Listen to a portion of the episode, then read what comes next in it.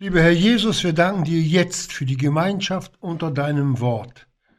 Und dein Wort ist lebendig und wir bitten dich, dass du auch so zu uns redest, dass unsere Herzen erreicht werden und dass wir dein Wort als Beute mit nach Hause nehmen. Amen. Amen. Dann schlagen wir auf im fortlaufenden Text den zweiten Korintherbrief, Kapitel 11. Und wir lesen, wir hatten das ja letztes Mal schon angerissen, ab Vers 1.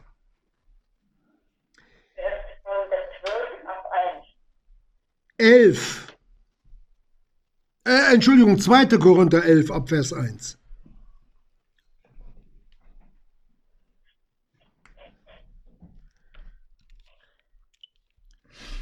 So, da heißt es, ich wollte, ihr möchtet ein wenig Torheit von mir ertragen, doch ertraget mich auch, denn ich eifere um euch mit Gottes Eifer, denn ich habe euch einem Manne verlobt, um euch als eine keusche Jungfrau dem Christus darzustellen. Ich fürchte aber, dass etwa wie die Schlange Eva durch ihre List verführte, also auch euer Sinn, und in der Anmerkung steht Gedanken, verderbt und abgewandt werde von der Einfalt gegen den Christus. Denn wenn der, welcher kommt, einen anderen Jesus predigt, den wir nicht gepredigt haben oder ihr einen anderen Geist empfange, den ihr nicht empfangen habt, oder ein anderes Evangelium, das ihr nicht angenommen habt, so ertrüget ihr es gut. Soweit. Der Apostel Paulus redet wie mit Engelszungen an eine Gemeinde, die ohne dass sie es weiß, vom Teufel wundgeschlagen ist. Nicht alle, aber doch etliche.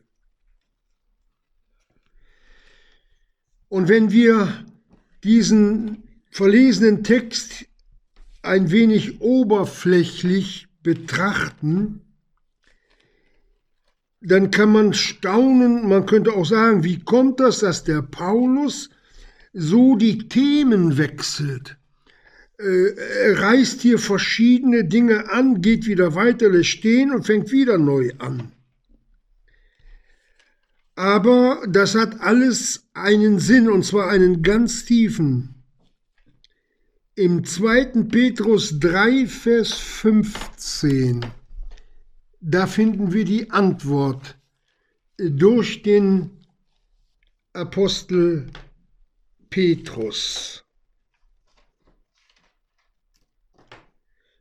Ein Moment. 2. Petrus oder was? 3 Vers 15. Wo der Apostel den Geschwistern mitteilt, dass die Dinge, die der Bruder Paulus geschrieben hat, also ich, ich sag's mal, ich lese mal vor, und achtet die Langmut unseres Herrn für Errettung, sowie auch unser geliebter Bruder Paulus nach der ihm gegebenen Weisheit, also das, was der Paulus den Korinthern gegeben hat, war kein Durcheinander, sondern von Gott gegebene Weisheit, euch geschrieben hat, wie auch in allen seinen Briefen, wenn er in denselben von diesen Dingen redet, von denen etliche schwer zu verstehen sind. Aber wer in das Wort Gottes vom Herrn Jesus eingewiesen ist, es zu verkündigen, der versteht es. Außerdem haben zum Verständnis alle Kinder Gottes den Heiligen Geist, der sie je nach heiligen Stande wie sie sich im Worte Gottes oder mit dem Worte Gottes ja nicht arrangieren, sondern gehorsam sind, ihnen auch die Wahrheit zeigen wird. So ist es von Gott her gedacht. Und dann redet er weiter und sagt, wenn er von diesen Dingen redet, von denen etliche schwer zu verstehen sind, welche die Unwissenden, das sind auch Kinder Gottes mit gemeint, und Unbefestigten verdrehen, wie auch die übrigen Schriften zu ihrem eigenen Verderben. Einmal, dass sie im Wandel untergehen und zweitens, wenn sie als Zerstörer auftreten in der Gemeinde. Der Herr Jesus hat gesagt, wer den Tempel Gottes zerstört, dem werde ich auch, oder verdirbt, dem werde ich auch verderben. Dass uns das bewusst ist, was Gott uns in seinem Wort mitteilt. Geschwister, ich möchte nur eins dazu sagen. Ich weiß nicht, wer Gott so harmlos dargestellt hat, als ob er über unsere Bosheiten ein Auge zudrücken könnte. Das macht er nicht. Er geht zwar in Langmut nach, wie wir es hier bei den Korinthern hören und sehen, aber alles hat irgendwo mal ein Ende. Aber dass es nicht zu einem bösen Ende kommt, das ist halt die Liebe Gottes, die den, sich den Korinthern durch den Paulus wirklich gnadenvoll zuwendet und auch uns, damit wir von den Fehlern der anderen lernen dürfen. Es ist ein Unterschied, Geschwister. Wenn ich weiß, mein Nachbar ist da, ist ein Loch, da ist da reingefallen, hat sich beide Beine gebrochen, dann steht mir das wirklich als Warnung. Ich muss nicht so fühlen wie der, damit ich da in das Loch falle und dann mir die Beine breche, sondern Gott will uns bewahren vor üblen Dingen. Und da geht der Apostel Paulus darauf ein, auf die Korinther. Wir hatten das letztes Mal schon mal kurz angerissen. Ich wollte,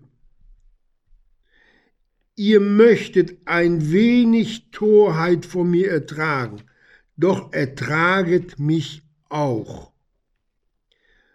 Und jetzt sagt der Paulus etwas, was eigentlich gar nicht in diesen Text so reingehört. Denn ich eifere um euch mit Gottes Eifer, aber das stimmte wirklich. So wie Gott, der Vater, den Sohn ans Kreuz hat schlagen lassen, das war Gottes Eifer.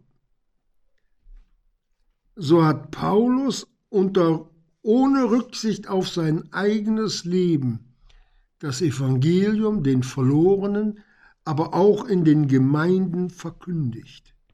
Unter oftmals großen Mühen und Anfeindungen, wie wir hier auch bei den Korinthern schon gelesen und auch erörtert haben. Dieser Eifer bezieht sich darauf, er sieht weiter bis in die Ewigkeit hinein, denn ich habe euch einem Manne verlobt, um euch als eine keusche Jungfrau dem Christus darzustellen dass er diesen Satz einfügt, Geschwister, das ist, hat eine grandiose Bedeutung. Und wenn wir hier gleich weitergehen im Text, dann müssen wir wissen, dass eine Bibelstelle die nächste beleuchtet. Dass man Licht hat für die nächste und übernächste Bibelstelle, eine nach dem anderen. Die nächstgrößere Sache, die auf uns zukommt, das ist für die Verlobten, die Erretteten, die Blut erkauften, die Entrückung, der Richterstuhl, die Entrückung 1. Thessalonicher 4, der Richterstuhl und die Hochzeit des Lammes, Offenbarung 19, Verse 7 und 9. Hiermit stellt der Apostel Paulus die Korinther ins Licht. Und zwar nimmt der 1. Johannes Kapitel 3 die Sache so richtig in die Hand, wo er schreibt ab Vers 1, sehet, welch eine Liebe uns der Vater gegeben hat, dass wir Kinder Gottes heißen sollen. Wir sind's. Wir dürfen uns und sollen uns damit auch betiteln, dass Gott unser Vater ist. Deswegen erkennt uns die Welt nicht, weil sie ihn nicht erkannt hat. Geliebte. Bei dem Wort Geliebte, Geschwister in Johannes 17, da redet der Herr Jesus davon, dass wir, die Kinder Gottes, mit der gleichen Liebe geliebt sind, wie der Vater Gott den Sohn liebt. Dass uns das bewusst ist. Und diese Liebe, die wartet auf ein Echo, die wir zurückzubringen haben. Ich lese weiter. Geliebte, jetzt sind wir Kinder Gottes und es ist noch nicht offenbar geworden, was wir sein werden. Wir wissen, dass, wenn es offenbar werden wird, wir ihm gleich sein werden. Ja, wem denn? Wem? Dem Apostel Paulus oder dem Johannes? Vers 1 lesen wir noch einmal. Seht, welch eine Liebe uns der Vater gegeben hat, dass wir Kinder Gottes heißen sollen. Geschwister, wir werden sein wie Gott. Das hat kein Mensch erzählt, das steht in der Bibel. Dass uns das so richtig bewusst ist, was Gott uns hier mitteilt. Die Bibel ist eigentlich wie ein großer Liebesbrief für uns. Wir finden darin, wer, wer nachfolgt, dem in Jesus gefallen will, nur Liebe. Nur Liebe. So, wir werden sein, wie Gott ist. Und jeder, der diese Hoffnung zu ihm hat, so zu sein, wie Gott ist, der reinigt sich selbst gleich wie er rein ist. Hier können wir, ohne dass wir am Worte Gottes etwas verbiegen, den Korinthern sagen, ihr Korinther, ihr habt alle die, die sich gegen den Paulus, gegen das Wort Gottes gestellt, nicht in dieser Heiligung, in dieser Reinigung gestanden. Genau das drückt der Apostel hier im Vers 2 aus. Ich habe euch einen Manne verlobt, um euch als eine keusche Jungfrau dem Christus darzustellen. Er muss sie erinnern an die Entrückung, was danach kommt. Er stellt ihnen das vor die Herzen, ohne es zu sagen ich kann doch nicht mit meinen Sünden so vor Gott erscheinen. Nur viele haben es nicht mehr erkannt, weil sie blind waren. Sehr blind. Der erste Johannesbrief gibt uns da die Auskunft drüber, wer seinen Bruder hasst ist in der Finsternis und er weiß nicht, wohin er geht, weil die Finsternis seine Augen verblendet hat. Gefangenen, die man besonders quälen wollte, denen hat man ein glühendes Stück Holz in die Augen reingedrückt, damit sie erblinden.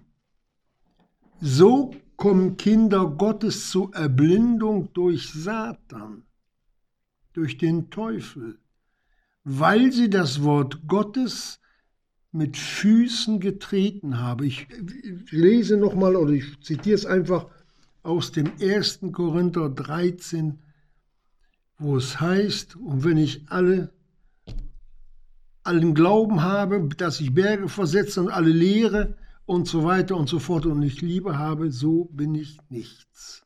Ein tönendes Erz, eine schallende Zimbel.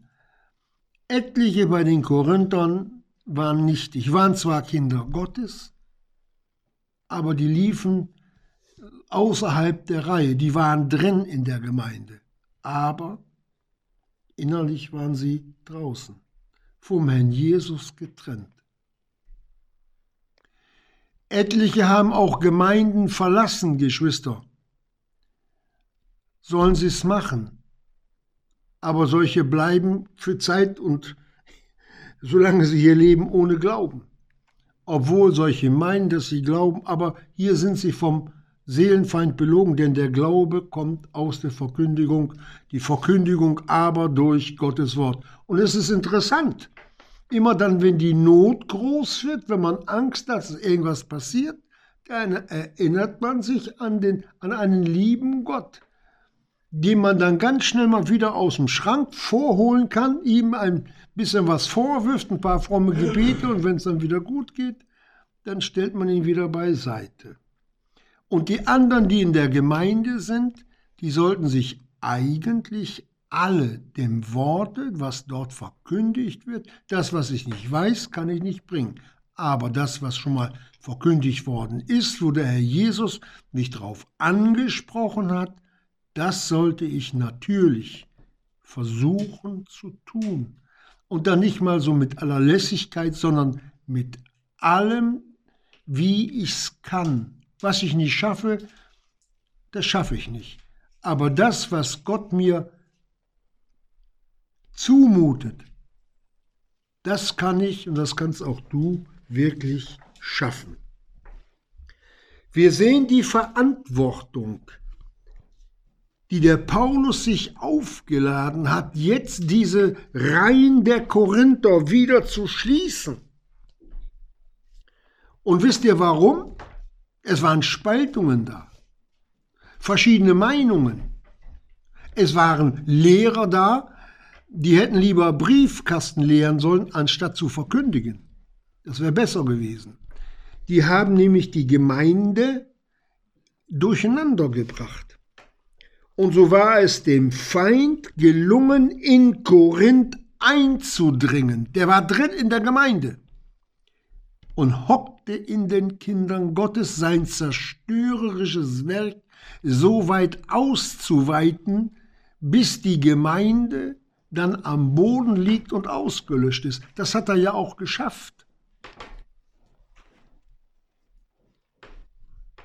Wobei wir aber immer wieder betonen müssen, der Teufel ist nicht allmächtig. Das ist nur der eine, der gesagt hat, mir ist gegeben alle Macht im Himmel und auf Erden. Wer sich an den Herrn Jesus hält und sein Wort, steht immer, immer auf der sicheren Seite. Und wenn wir jetzt diesen Text weiter betrachten, dann lesen wir im 1. Korinth, im 2. Korinther Kapitel 10, wir hatten das auch schon bearbeitet, wie der Paulus sagt, denn Vers 3, denn obwohl wir im Fleische wandeln, kämpfen wir nicht nach dem Fleische, denn die Waffen unseres Kampfes sind nicht fleischlich, sondern göttlich, mächtig zur Zerstörung von Festungen, indem wir Vernunftschlüsse zerstören. Und jede Höhe, die sich erhebt, wieder die Erkenntnis Gottes und jeden Gedanken gefangen nehmen unter den Gehorsam des Christus. Das eigentlich geht das ganze Kapitel 10 mit rüber in Kapitel 11. Paulus zeigt jetzt das Maß auf im Vers 3. Er sagt, ich fürchte aber, dass etwa wie die Schlange Eva durch ihre List verführte, also auch euer Sinn verderbt und abgewandt werde von der Einfalt gegen den Christus. Paulus sagt das ganz klar und deutlich. Geschwister, ich möchte hier etwas sagen. Es gibt keine Grauzonen. Gott zeigt uns in der Bibel, er zeigt weiß oder schwarz, gut oder böse. Es gibt nur das Maß, das Gott uns vorsetzt. Und an diesem Maß sollen wir uns halten. nicht Jein, einmal links und einmal rechts zu springen. Was war passiert im Garten Eden, Geschwister? Was war denn da passiert? In 1. Mose 3. Da heißt es, die Schlange war listiger als alles Getier des Feldes, das ist der Teufel, nicht? das Jehova gemacht hatte, und er sprach zu dem Weibe, hat Gott wirklich gesagt, ihr sollt nicht essen von jenem Baume des Gartens? Und das Weib sprach zu der Schlange, von der Frucht der Bäume des Gartens essen wir, aber von der Frucht des Baumes, der in der Mitte des Gartens ist, hat Gott gesagt, davon sollt ihr nicht essen und sie nicht anrühren, auf dass ihr nicht sterbet. Gott hatte geredet. Und wie Gott geredet hat. Und mit diesem gleichen Ernst und Eifer redet Gott zu den Gemeinden und redet auch zu uns. Und jetzt sehen wir die Eva. Der Teufel redet weiter. Sie hört zu. Wo wir unser Ohr dem Teufel leihen. 1. Timotheus Kapitel 4 der Abfall beginnt beim Hören, beim Aufnehmen der Lüge. Der Geist aber sagt ausdrücklich, dass in den letzten Tagen viele von dem Glauben abfallen werden, indem sie Acht haben auf betrügerische Lehren und von Geistern und Dämonen. Geschwister, betrügerische Lehren sind all jene, ich sag's mal ganz grob, die den Sohn Gottes nicht als Sohn Gottes anerkennen, die nicht glauben, dass es eine Hölle gibt, dass Gott ein Richter ist, der die alle, die nicht erlöst sind durch das Blut des Lammes Jesus Christus, in die Hölle werfen wird. Die ein Nein zum Worte Gottes haben, egal was man da für eine Bibelübersetzung hat. Wir lesen in den Schriften, die man findet, die schon, die schon 2000 Jahre alt sind, das gleiche Evangelium, wie wir es auch heute in der Bibel stehen haben. Hier aber kommt der Teufel mit der Lüge. Nix wird passieren. Setz dich doch darüber weg. Mach's doch einfach mal. Glaub mir doch. Wisst ihr, was der Teufel hier will? Da kommen wir gleich drauf, Geschwister.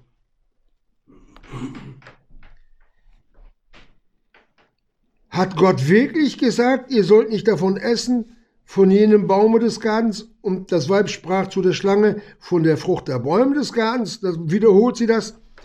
Aber dann sagt der Teufel, und die Schlange sprach zu dem Weibe, mitnichten werdet ihr sterben.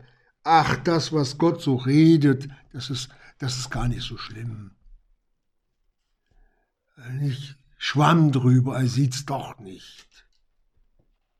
Komm, komm, so eine kleine Sünde. Kannst du ruhig machen. Sie hört, sie leiht ihm das Ohr und wisst ihr was?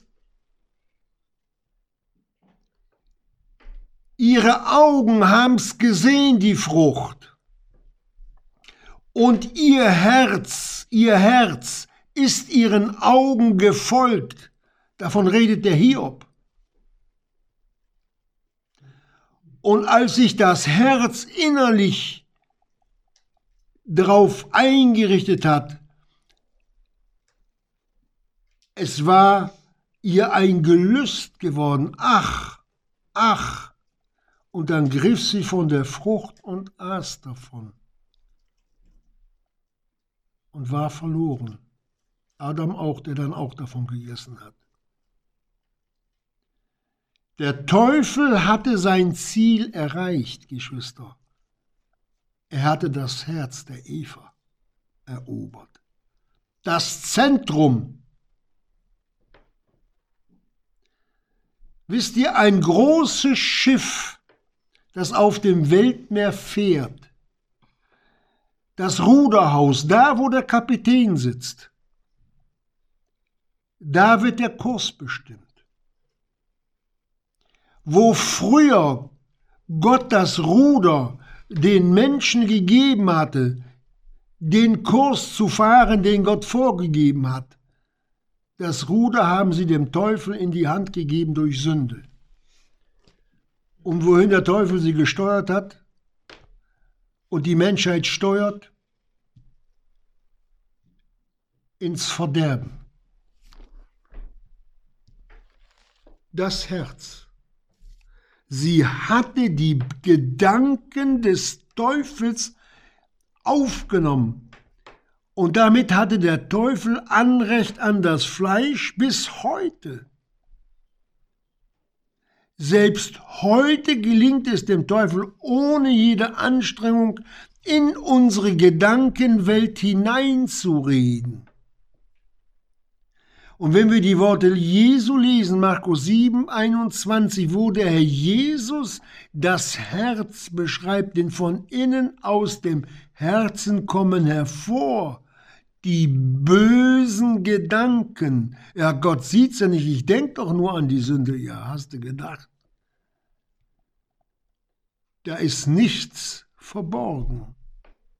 Gott weiß es, Gott sieht es, Gott registriert es.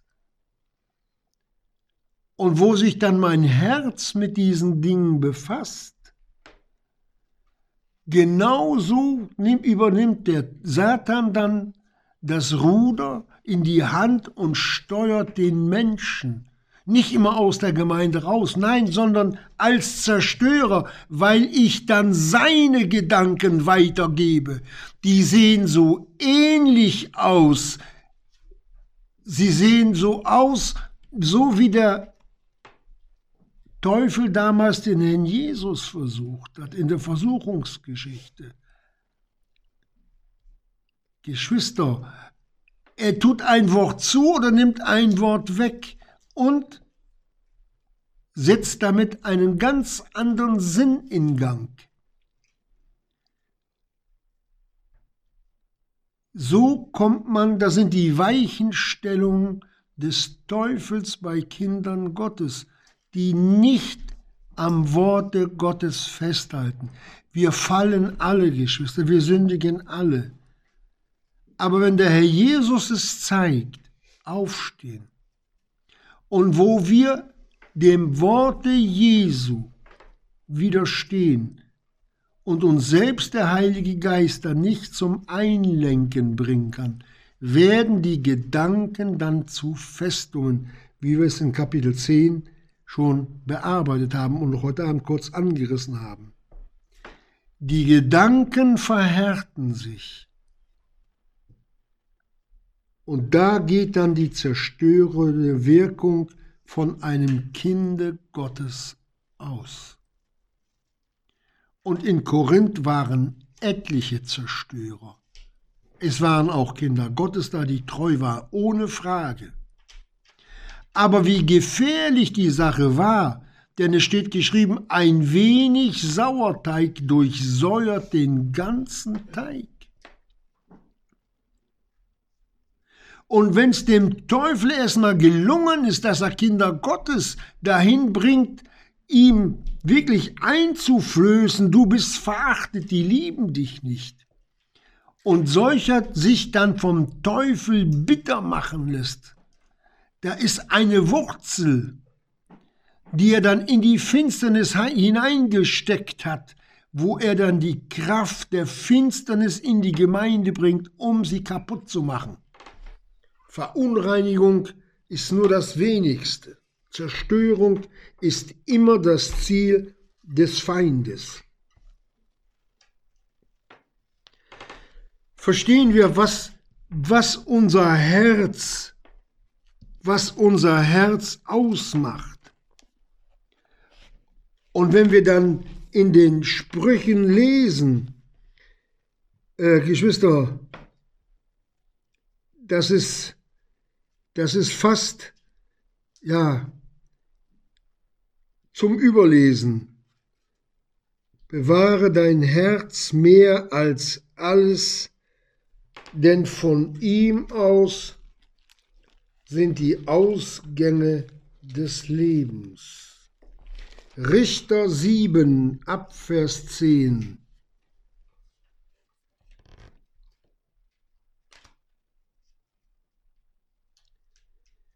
Entschuldigung, nein, da habe ich eine falsche Bibelstelle gesagt. Aber wer macht das? Wer nimmt das Wort Gottes, stellt es vor sein Herz und sagt, das ist richtig, das ist falsch. Herr Jesus, das versuche ich zu tun und das lasse ich. Selbst Gefangenen in der Sünde Paulus gibt uns hier auch wunderbaren Rat, wie Gott handelt. Paulus sagt den Römern, denn ich weiß, dass in mir, in meinem Fleische nichts Gutes wohnt. Denn das, was er tun will, tut er nicht, der das Böse, das übt er aus. Wenn dieser heilige Mann das schon sagt, wie viel mehr muss dann in uns drinnen stecken? Wisst ihr, warum der Paulus in der Ich-Form redet? Damit wir überführt werden. Wenn dieser Mann Gottes noch sowas von sich sagt, wie viel mehr haben wir es dann nötig, auf dieses Wort zu achten, wenn Dinge in uns aufstoßen. Ich, wenn sündliche Eruptionen, manchmal werden die ja so wie ein Vulkan aus uns herausgepresst, diese Eruptionen. Das ist ein ganz fataler Zustand, Geschwister. Es geht da häufig mit Geschrei los.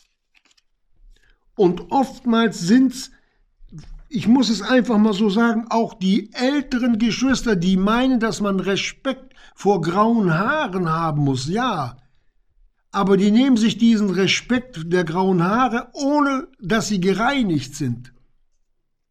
Das ist wieder was anderes. Mit grauen Haaren hat man kein Recht, einen anderen zu, ab, zu strafen oder anzuschreien. Wenn einer das Recht gehabt hätte, dann wäre es der Herr Jesus und der tut es nicht. Der schreit nicht.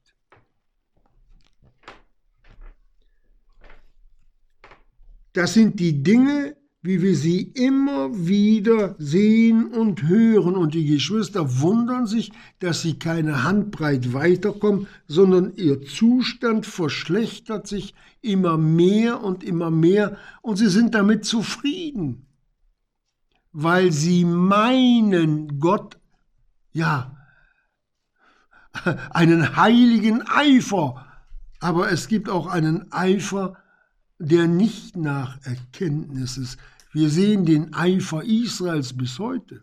Die sind alle verloren. Wer nicht zu Jesus findet, die bleiben alle verloren. Und die ganzen Kirchen, die mit, vielleicht mit viel Eifer spenden Brot für die Welt, die bleiben alle verloren.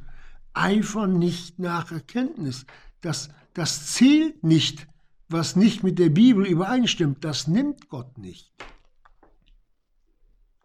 Der Jesus hat gesagt, ich bin der Weg, die Wahrheit und das Leben. Keiner kommt zum Vater als nur durch mich. Blinder Eifer führt immer ins Verderben. So, jetzt wissen wir vom Herzen, wie es aussieht oder aussehen kann. Aber Gott in seiner Liebe, der lässt uns ja nicht so. Der lässt uns ja nicht so.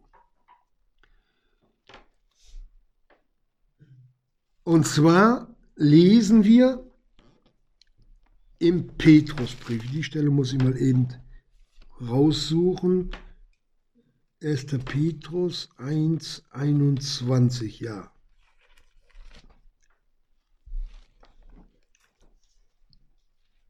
Da sagt der Apostel,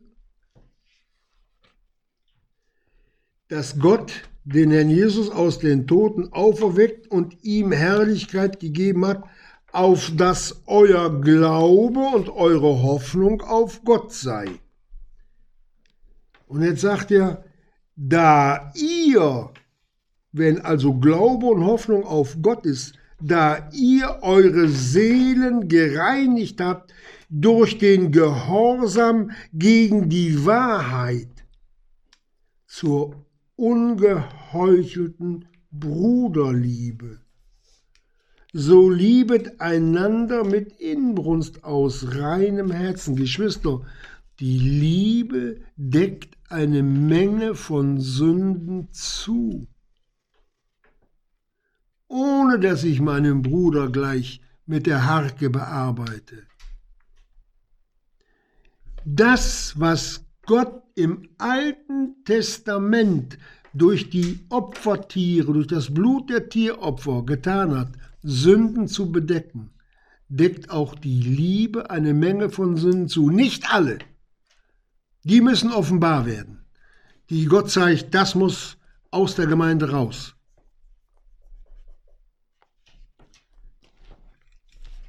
Und nicht gegen den anderen oder gegen den Paulus, wie es gerade in Korinthia so war, dem nachzueifern. Die un, dieses ungeheuchelten Bruderliebe, die kommt durch den Gehorsam der Reinigung. Ich wiederhole diesen Vers sehr gerne. Der Jesus hat gesagt, wem viel vergeben ist, der kann viel lieben. Wer sich reinigt, da blüht die Liebe auf in dem. Da kommt die Schicht von Ruß und, und alten, verkrusteten Sündendreck, das geht kaputt und die kommt dann wirklich zum Tragen. Und wie das am besten geht, Geschwister, das lesen wir in 2. Korinther 6, Verse 6 2. Korinther 6, Verse 6 und 7. 2. Korinther 6.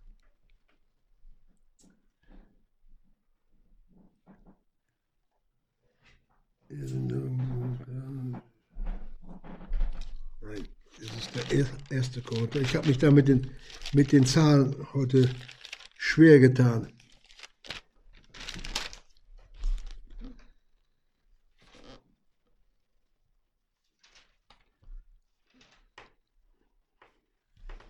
Da redet der Paulus, ich finde die Bibelstelle jetzt nicht entschuldigt, äh, ich werde sie dann nachtragen, von den Waffen der Gerechtigkeit zur Rechten und zur Linken. Auch da gibt uns die Bibel äh, Auskunft drüber. Geschwister, das ist der, ein Schlüsselvers in der Bibel. Und die legt uns Richter 7 aus. Und zwar geht es da um den Gideon. Da heißt es, wo er dann mit den 300 das große Heer der Feinde schlagen soll. Und er teilte die 30, 300 Mann in drei Haufen und gab ihnen allen Posaunen in die Hand und leere Krüge und Fackeln in die Krüge. Und er sprach zu ihnen, sehet es von mir ab und tut ebenso. Siehe, wenn ich, von, wenn ich an, dem, an das Ende des Lagers komme, so soll es geschehen, dass ihr ebenso tut, wie ich tue, und stoße ich in die Posaune. Und alle, die bei mir sind, so sollt auch ihr in die Posaunen stoßen, rings um euch her das ganze Lager, und sollt rufen für Jehova und für Gideon.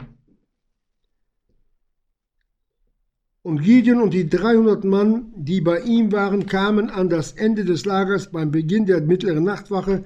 Man hatte eben die Wachen aufgestellt Und sie stießen in die Posaune und sie zerschmetterten die Krüge, die in ihrer Hand waren. Und die drei Haufen stießen in die Posaune und brachten die, zerbrachen die Krüge. Und sie hielten in ihrer linken Hand die Fackeln und in ihrer rechten Hand die Posaune. Da sind die Waffen zur rechten und zur linken. Das Licht der 300 kam durch den Zerbruch der Krüge. Das Licht Gottes kommt in uns zum Vorschein, wenn wir uns geistlich zerschlagen.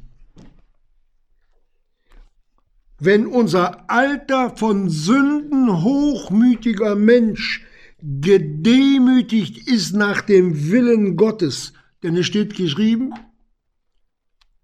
ich irrte, bevor ich gedemütigt war. Gott gibt auch solchen wie den Korinthern Sieg durch Zerbruch. Und diesen Zerbruch, den scheuen die allermeisten. Gott könnte ja zu viel wehtun. Geschwister, nicht Buße tun, nicht umkehren wollen heißt, ich sag's mal so, Angst vor Gott. Gott könnte mich ja dann ungerecht behandeln. Nein, nein. Gott will dich aus der, dieser Grube, aus der Gefangenschaft rausholen. Und wenn wir dann lesen, mit Seilen der Liebe habe ich dich gezogen, Geschwister, wir wissen ja gar nicht, was es heißt, wenn die Bibel redet. Weißt du nicht, dass es die Güte Gottes ist, die dich zur Buße leitet? Genau das hatte hier der Paulus mit den Korinthern vor. Das ist der Ausdruck der Güte, das, das, das Niederbeugen Gottes, das Herablassen zu den Korinthern durch den Paulus und sein Wort. Der Paulus hat zwar den Brief geschrieben, aber es ist im Auftrage Gottes. Gott hat es in den Kanon der Heiligen Schrift aufgenommen. Dass uns das mal ganz klar bewusst ist, mit was wir es zu tun habe, haben. Der 2. Korinther 6, 7, das war der, das war der äh, Vers, den ich eben da leider nicht mehr entdeckt habe. Im Worte der Wahrheit, in der Kraft Gottes, durch die Waffen der Gerechtigkeit zur Rechten und zur Linken. Hier wird die Kraft Gottes durch den Zerbruch offenbar, Geschwister. Hier werden dann die Festungen, die Lügengebilde und alles das, was sich in uns, in unserem Herzen, in unserem Menschengeist angesammelt hat, zerschmettert. Hier geht der alte Mensch kaputt. Hier kommt dann das Licht, hier kommt die Erkenntnis Jesu. Das hatte Gott mit den Korinthern vor und auch mit uns dass uns das mal so richtig bewusst wird, mit wem wir es hier zu tun haben und mit welcher Langmut Gott auch in unserem, in deinem und meinem Leben handelt. Enttäuschen wir ihn doch nicht auf, auf der ganzen Linie.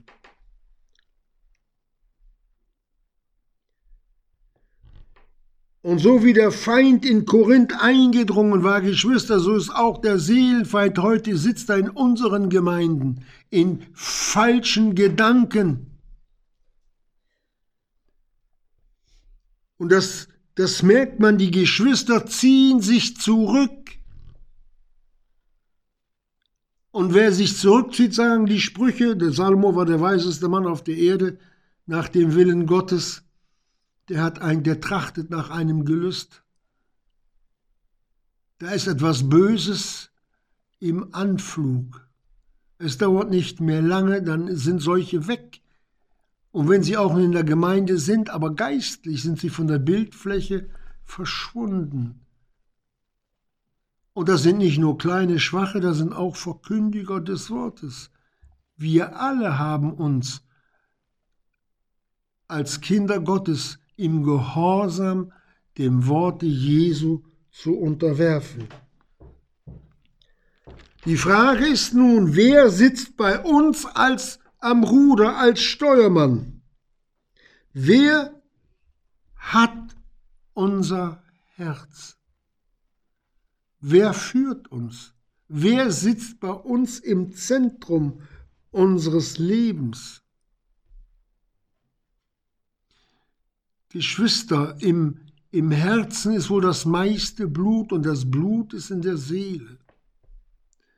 Fragt euch doch jeder einmal, woher der Unglaube kommt und die Verstimmungen, schlechte Laune.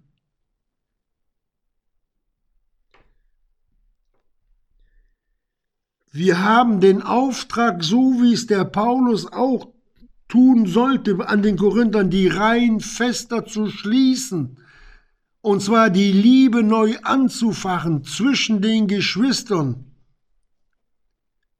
Das war sein Dienst und dieser Dienst gilt auch noch bis heute. Und wenn wir lesen, dass viele Verführer im zweiten Johannesbrief, Verse 7 bis 11, in die Welt gegangen sind, dass der Antichrist schon da ist, wie viel mehr, die wir jetzt in der Endzeit leben, von allen Seiten überschwemmt und überschüttet werden mit irgendwelchen okkulten Praktiken, die mit ein bisschen Wort Gottes dann äh, verschmiert werden, dass wir uns da nicht in keinster Weise von, ja, vom Herrn Jesus weglassen, locken lassen, dass der Seelenfeind hier eine Weiche stellen kann, die lange Zeit so aussieht, als ob wir auf dem Gleis mit Jesus zusammen sind, aber irgendwann nach einer Weichenstellung gehen die Gleise immer weiter auseinander. Und wenn dann fährt ein Gleis nach Osten Richtung Auferstehung, das andere Gleis geht nach Süden zum Untergang. Dass uns das bewusst wird.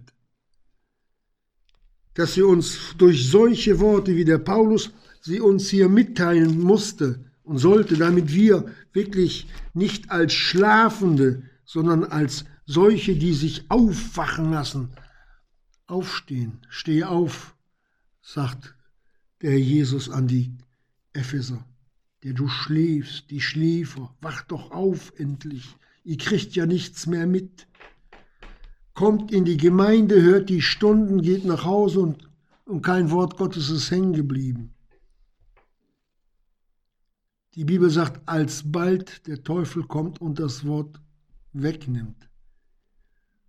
Kein guter Herzensboden, es ist erfüllt mit geistlichen Steinen, aber nicht so, dass da dran was wächst. Es gibt keine Wurzeln für das Wort Gottes. Paulus wollte die Korinther wieder erwecken. Ihren verderbten Sinn gegen Christus, gegenlesen wir wörtlich im Vers 3, umzuwenden und da sagt er, denn wenn der, welcher kommt, einen anderen Jesus predigt, ja, den gibt es wirklich. Das ist ein böser Geist, Geschwister. Der kommt auch unter den Namen Jesus. Es gibt auch Menschen, die heißen Jesus, aber das ist nicht dieser Jesus von Nazareth, der der Sohn Gottes ist, der für uns am Kreuz gestorben ist. Der andere ist ein Verderber. Da sagt er auch, den, den, den, den könntet ihr gut ertragen. Oder wenn ihr einen anderen Geist, einen falschen Geist empfanget, den ihr nicht empfangen habt, also durch die Predigt des Paulus, oder ein anderes Evangelium, zum Beispiel wie die Galater dann da damit umgegangen sind, das ihr nicht angenommen habt, so ertrüget ihr es gut. Der Teufel bereitet das Herz vor. Und dann kommt der andere Jesus durch Unheiligkeit. Dann kommt ein falscher Geist durch Unheiligkeit. Dann kommt ein anderes Evangelium durch Unheiligkeit zu uns. Gott hat die finsteren Mächte durch den Herrn Jesus alle besiegt. Aber er hat sie für uns als Prüfstein stehen gelassen. Hier im Kampf, in der Nachfolge, entscheidet sich, ob wir echt sind. Ob wir das ganze Evangelium als Wort Gottes anerkennen oder uns nur die Rosinen rauspicken. Wisst ihr, wenn man manche Wohnungen geht, wo Kinder Gottes wohnen, da lesen wir so schöne Sprüche. Nicht? Der Herr ist mein Hirte, mir wird nichts mangeln. Aber eigentümlicherweise von der Verantwortung, die Gott uns aufgetragen hat, seinem Wort gegenüber, da liest man kaum was. Ist euch das schon mal aufgefallen? Natürlich ist es schön, wenn man bezeugen kann, der Jesus ist mein Hirte. Wunderbar. Leben wir alle von. Aber das ist nicht alles. Die Bibel besteht nicht nur aus dem Psalm 23 dass uns das bewusst wird. Und dann können wir auch nicht sagen, ja nur das Alte Testament oder das Neue Testament. Uns ist das ganze Wort zur Belehrung gegeben. Lesen wir 1. Korinther 10. Da haben wir es. Und der treue Herr, der bald wiederkommt, findet er seine Gemeinde bereit, so wie es der Paulus hier im Vers 2 geschrieben hat, denn ich eifere um euch mit Gottes Eifer, denn ich habe euch einem Manne verlobt, um euch als eine keusche Jungfrau dem Christus darzustellen. Ist uns das bewusst? Und solange in irgendeiner Form, wenn's, wenn wir von der Entrückung hören, Geschwister, und dann komische Gefühle auftauchen in uns und wir dann meinen, ach, das hat, hätte noch Zeit, jetzt noch nicht, dann ist ohne Frage etwas in unserem Leben noch nicht gereinigt, noch nicht in Ordnung. Das heißt, ohne dass man es laut sagt, nein, Herr Jesus, komm noch nicht. Und der Jesus hat gesagt, ich komme bald. Und die Gemeinde sollte rufen, mit dem Heiligen Geist zusammen, ja, Herr Jesus, komme bald. Ich bereite mich vor, dass du mich wirklich als eine keusche Jungfrau hier abholen kannst. Amen.